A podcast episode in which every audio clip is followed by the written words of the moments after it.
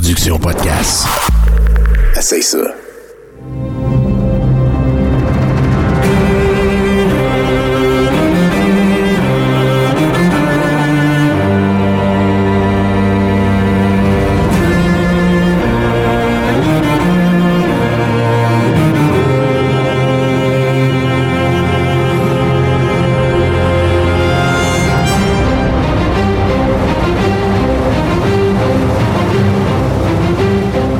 Série Le Trône de Fer, présentée sur HBO depuis 2011, est sans conteste l'un des succès télévisuels les plus grandioses.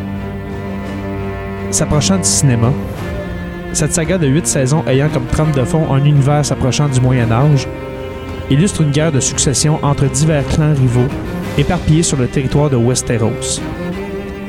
Un territoire, si l'on regarde sa géographie, s'apparente à celui de la Grande-Bretagne actuelle. Son histoire semble aussi y être reliée. Bienvenue sur la Terre des Hommes, et vous écoutez l'épisode 7 consacré au lien entre le trône de fer et l'histoire. L'épisode 7, c'est parti.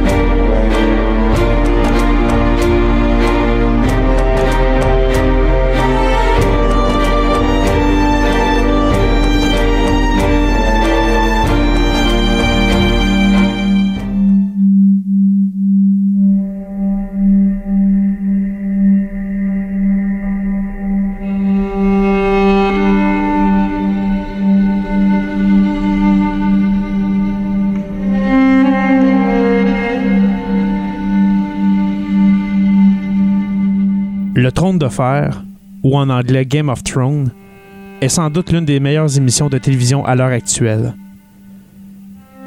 Bien qu'il soit incroyablement créatif en soi, cela ne veut pas dire que l'histoire ne s'inspire pas des événements de la vie réelle.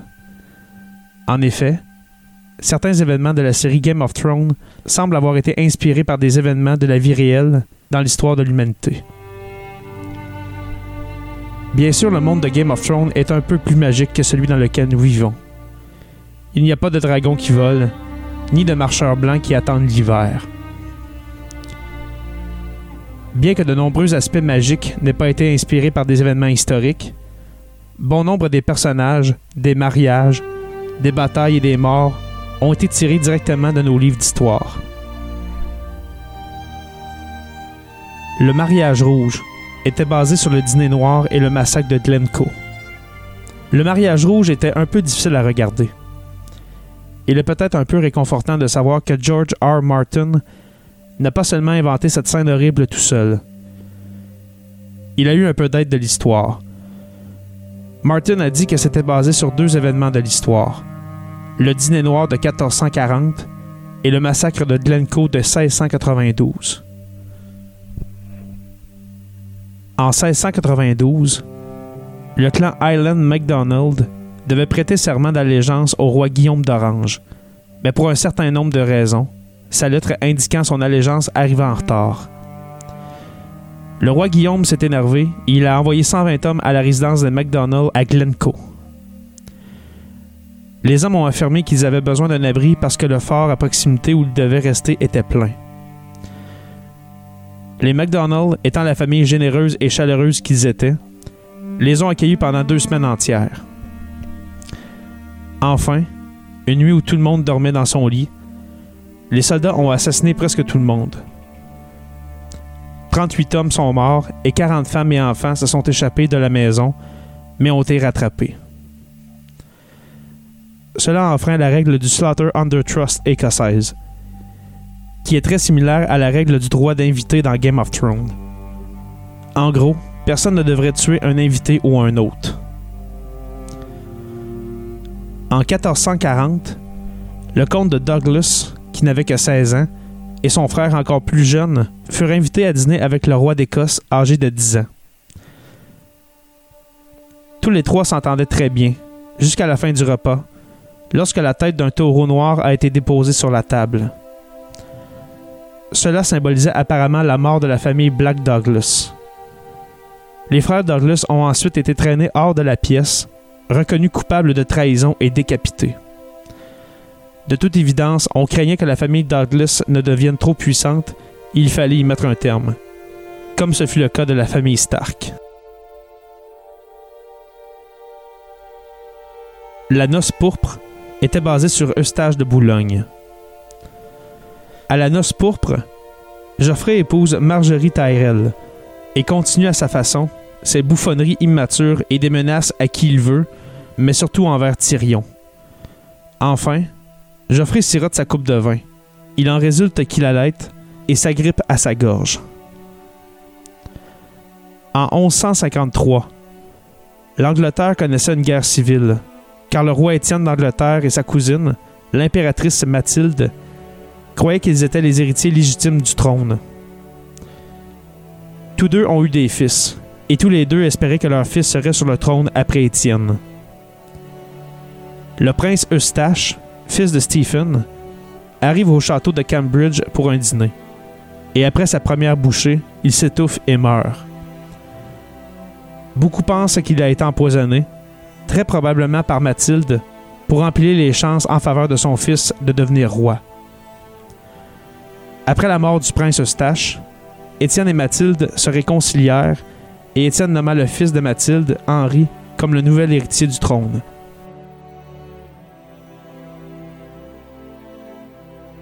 Yara Greyjoy partage des similitudes avec l'impératrice Mathilde. Après qu'Henri Ier ait perdu son fils en mer, il ne lui restait plus qu'une seule fille survivante, Mathilde. Henri l'a préparée pour le trône et a même fait jurer à ses chevaliers et seigneurs d'appuyer la revendication de Mathilde au trône. Au décès d'Henri, le cousin de Mathilde, Stephen, monta lui-même sur le trône. Il avait l'appui d'Anglais qui ne croyaient pas que les femmes étaient aptes à gouverner. Ce renversement reflète l'histoire de Yara dans Game of Thrones, alors qu'elle était préparée à succéder à son père après que ses frères aient été tués au combat ou faits prisonniers. Après l'histoire de Mathilde, le père de Yara est décédé et son oncle Euron lui a arraché la règle, car certains habitants de l'île de Fer ne croyaient pas qu'une femme était apte à diriger.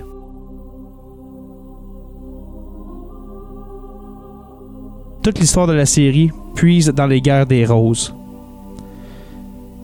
Nous devons parler de la guerre des roses avant d'approfondir l'inspiration historique de Game of Thrones, car il y a tellement de similitudes. L'auteur, George R. Martin, a même déclaré que bien que son histoire s'inspire de plusieurs événements historiques, elle se rattache de très près à la guerre des roses.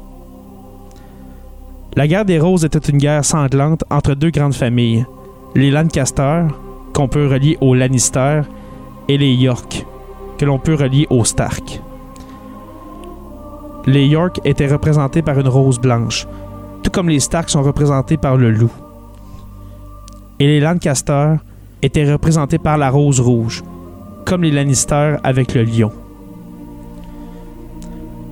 Fondamentalement, en Angleterre, ces deux familles puissantes ont toutes deux pu revendiquer le trône et déclencher une longue guerre qui a duré plusieurs générations, au cours de laquelle les deux familles ont gagné et perdu plusieurs fois le trône. Bien que nous n'ayons pas vu les Stark sur le trône de fer, certains détails particuliers sont assez similaires à Game of Thrones, comme un roi fou, Henri VI, quelqu'un traversant une mer étroite pour prendre le trône, Henri Tudor, et une tonne d'enfants illégitimes qui traînent alentour. Geoffrey Baratheon est Édouard de Lancaster. Depuis qu'Édouard a été conçu au cours d'une des périodes de maladie mentale d'Henri VI, il y a eu des rumeurs selon lesquelles la reine Margaret d'Anjou aurait pu s'être égarée pour tomber enceinte. Cela ressemble beaucoup aux rumeurs très vraies sur la vie sexuelle de Cersei et la filiation de Geoffrey. En fait, Cersei présente de nombreuses similitudes avec la reine Margaret, comme le fait qu'ils sont toutes deux connues pour être très intrigantes et ambitieuses. Geoffrey était certainement à un autre niveau quand il s'agissait de violence et de sadisme. Les choses que Geoffrey ferait, montrer la tête à Sansa de son père, torturer et tuer Ross avec une arbalète, étaient assez extrêmes et Edward n'était donc pas aussi mauvais que Geoffrey. Mais Edward n'était pas que soleil et arc-en-ciel. D'Edward, l'ambassadeur du duché de Milan a dit Ce garçon, bien qu'il n'ait que 13 ans, ne parle déjà que de couper la tête et de faire la guerre, comme s'il avait tout dans ses mains, ou s'il était le dieu du combat ou l'occupant pacifique de ce trône. Une autre similitude est la façon dont les deux garçons étaient fiancés à des traîtres. Geoffrey était fiancé à Sansa, la fille de Ned Stark, qui avait commis une trahison, et à la sœur de Rob, le roi du Nord, et une menace imposante pour Geoffrey. Plus tard, il fut fiancé et marié à Marjorie, bien que les Tyrell soutinrent la revendication de Renly sur le trône. De même, Édouard a épousé Anne Neville. Le père d'Anne avait été un jour un partisan des York dans la guerre des Roses, mais il est passé plus tard à soutenir les Lancaster. Le mariage entre Anne et Édouard devait empêcher son père de changer de camp. Sansa Stark est un mélange entre Anne Neville et Elisabeth de York. Sansa Stark, la promise de Geoffrey prévue au début de la série, présente en fait de nombreuses similitudes entre Anne Neville, l'épouse d'Edward de Lancaster. Anne Neville est devenue une sorte de mariée de prix après la mort de son père et de son frère au combat, ce qui a fait d'elle l'héritière d'un grand domaine. C'est un peu comme si Sansa était constamment considérée comme la clé du Nord dans Game of Thrones. Après la mort du premier mari d'Anne, Edward, elle se maria avec Richard III pour qu'il puisse assurer sa richesse et ses terres et devint reine d'Angleterre. Plus tard, Anne mourut et beaucoup croyaient que c'était peut-être Richard III qui l'avait fait pour épouser sa nièce, Élisabeth de York. Curieusement, Sansa a aussi des points communs avec Élisabeth. Élisabeth était la sœur de deux jeunes frères, qui ont littéralement disparu. Ils ont été enfermés dans une tour et ont disparu de l'histoire. C'est semblable à Bran et Rickon, qui ont tous deux réapparu, mais qui se cachaient auparavant. Quand Henri Tudor a traversé la mer et a pris le trône, il a épousé Élisabeth. Comme elle avait de fortes revendications sur le trône elle-même, il voulait gagner le soutien des York. Ceci a mis fin à la guerre des Roses. Bien que nous ne sachions pas comment se termine Game of Thrones, il serait intéressant de voir si Sansa joue un rôle dans le jeu final, un peu comme Elisabeth l'a fait. Le concept du roi fou vient d'Henri VI. D'après la liste des personnages, le roi fou n'était pas complètement fictif. Maintenant, tous les personnages du jeu des trônes ne s'alignent pas complètement avec l'histoire. Par exemple, la reine Margaret, illustrée par Cersei, a donné naissance à Édouard de Lancaster, Geoffrey, qui a épousé Anne Neville, Sansa. Tout ça est assez simple, mais les choses deviennent floues quand on met Henri VI dans le coup. Henri était marié à Margaret et le père d'Édouard, de sorte que son homologue dans Game of Thrones serait probablement Robert Baratheon. Mais lui et Robert partagent très peu de similitudes. Au lieu de cela, Henri VI est probablement l'une des inspirations du roi fou, car Henri souffrait de mélancolie et de dépression. On disait qu'il était fou. Avec la pression de la division des grands nobles, Sa nervosité s'aggrave et il souffre d'une dépression mentale complète, au cours de laquelle il est presque catatonique. C'est à cette époque que Margaret a donné naissance à Édouard, d'où les rumeurs sur sa légitimité. S'il ne pouvait pas se nourrir, comment aurait-il pu engendrer son fils? Henri avait même dit que son fils devait avoir été conçu par le Saint-Esprit. Bien sûr, il n'a ordonné à personne de les brûler, comme le roi fou dans Game of Thrones. Le fait qu'il n'était pas apte à gouverner a cependant contribué à créer la poudrière qui s'est transformée en guerre des roses.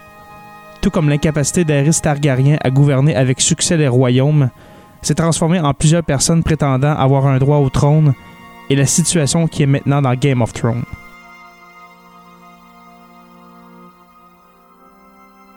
Le mur a été inspiré par le mur d'Adrien. Le mur qui protège Westeros des sauvageons n'en est pas si loin. Certes, le mur de Game of Thrones protège les citoyens à la fois des sauvages et des marcheurs blancs, qui ne sont pas des problèmes dans notre monde. Comme la plupart des choses de l'histoire que Martin a empruntées à l'histoire, il les a aromatisées pour être beaucoup plus magiques dans son monde fantastique. Le mur d'Adrien, également connu sous le nom du mur romain, a été construit en 122 après Jésus-Christ comme tactique de défense. Martin en a fait la visite lui-même et a dit Eh bien, une partie sera révélée plus tard, donc je ne parlerai pas de cet aspect du mur. Mais le mur vient certainement du mur d'Adrien, que j'ai vu lors de ma visite en Écosse.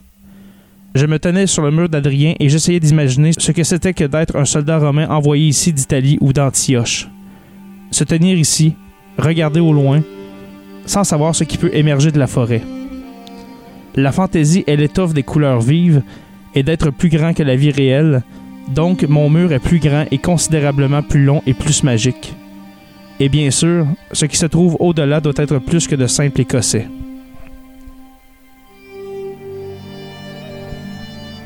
Rob Stark est le plus jeune Édouard IV.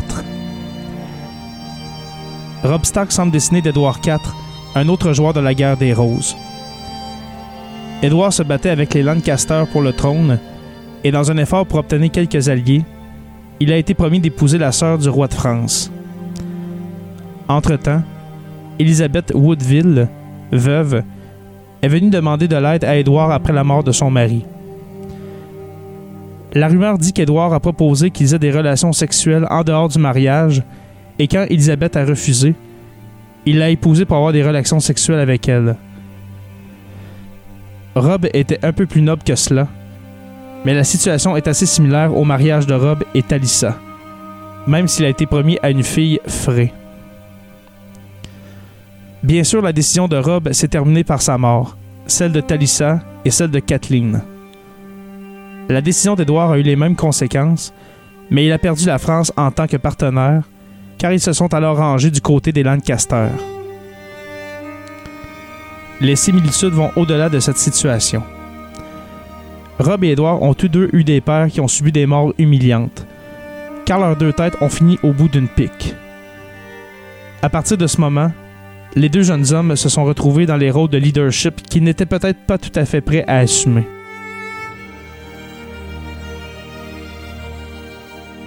Robert Baratheon est l'aîné d'Édouard IV. En fait, Martin a déclaré que s'il a fondé Robert sur n'importe qui, c'était Édouard IV, mais avec des changements. Nous savons tous que Robert a pris le trône après la chute du roi fou. De même, Édouard IV prit le trône après Henri VI, le roi fou dans la réalité.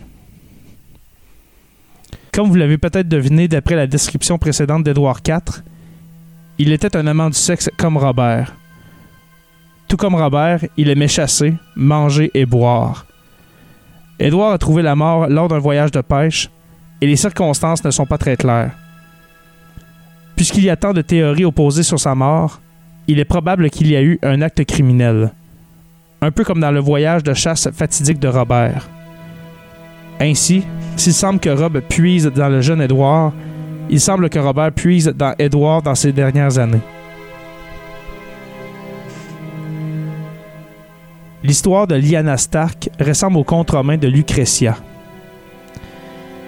Lucretia est une figure de l'histoire de la République romaine dont l'histoire remonte à 510 avant Jésus-Christ. Dans l'histoire, elle a été violée par le fils du roi et s'est suicidée à la suite de cette rencontre. Cet événement a provoqué une rébellion qui a renversé la monarchie. De plus, lorsqu'on l'a trouvée mourante, elle a expliqué ce qui s'était passé et les a forcés à lui promettre qu'ils allaient se venger. Il y a des différences alarmantes et évidentes dans la version de Game of Thrones. Tout d'abord, Lyanna fait promettre à Ned de ne pas la venger, mais de prendre soin de son fils et de le garder en sécurité. Le fils est une autre différence, car on n'a jamais remarqué que Lucretia était enceinte après avoir été violée. En outre, la rébellion que Robert a menée n'a pas eu pour résultat une république, mais plutôt de le placer sur le trône de fer. Bien sûr, ce qui reste similaire, c'est le fait qu'un prince a violé une jeune femme, et cela a conduit à une rébellion qui a renversé le chef actuel. Les Dothraki ont été inspirés par les Mongols. Les Dothraki sont les barbares alliés à Daenerys à partir de la saison 1. Martin a déclaré formellement que les Dothraki sont inspirés par les Mongols. Les Mongols étaient des seigneurs à cheval qui parcoururent l'Asie au 13e siècle. Le Mongol le plus connu était Gengis Khan. Khan est en fait le nom qui lui a été donné en tant que souverain, tout comme le Kal a été donné à Drogo, car il était aussi le souverain. Ils avaient aussi leur propre langue, se souciaient peu des autres cultures et étaient nomades. Cette tribu, cependant, a existé au 13e siècle et n'a joué aucun rôle dans la guerre des Roses. Et puis finalement, le dernier, Daenerys Targaryen partage des similitudes avec Henri Tudor. En quoi Daenerys Targaryen ressemble-t-elle à Henri Tudor? Ils croyaient tous les deux que le trône leur appartenait de droit.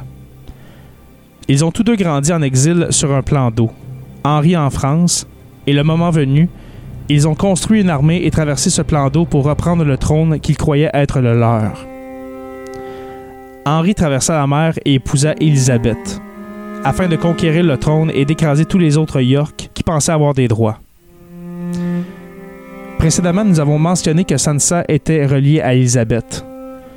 Mais bien que le mariage de Daenerys et Sansa soit genre la chose la moins susceptible de se produire dans l'émission, il faut noter qu'elle s'est déjà mariée pour aider à faire avancer sa cause. La guerre des Roses s'est terminée avec Henri sur le trône. Il devrait donc être intéressant de voir si un indice de la façon dont le jeu des trônes va se terminer.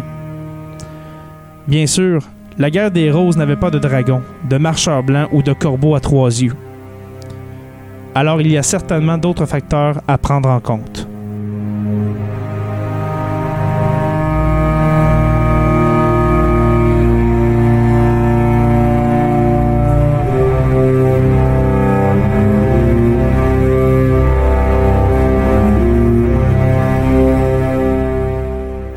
Voilà, c'est tout pour cet épisode. J'espère que vous avez apprécié.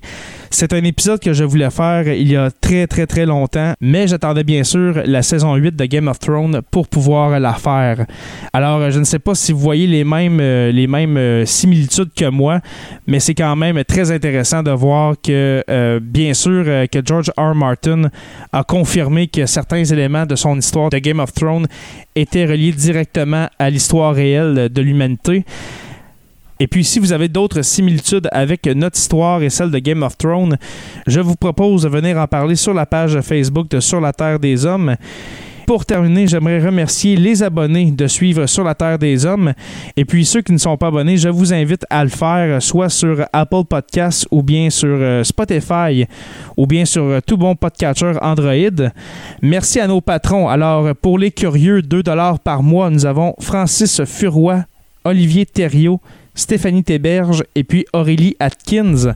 Et puis pour les stagiaires, ceux qui donnent 5 par mois, merci à Jean-Sébastien Lamarche et Martin Godette. En ce qui concerne la boutique, je vous invite à venir sur la boutique de Sur la Terre des Hommes, sur le site podcast.com dans l'onglet boutique. Et puis, vous pouvez vous acheter des t-shirts et puis euh, d'autres items très intéressants. Vous pouvez visiter le site podcast.com ou bien le site radioh2o.ca afin d'écouter nos podcasts. Merci aux productions podcast pour l'opportunité. Et puis n'oubliez pas qu'à tous les jours, nous écrivons l'histoire.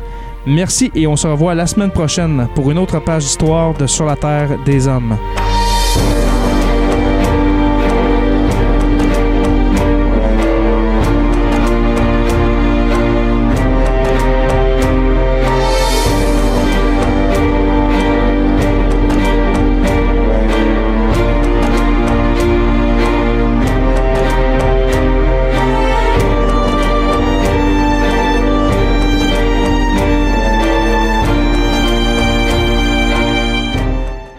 Participer à l'évolution de Production Podcast?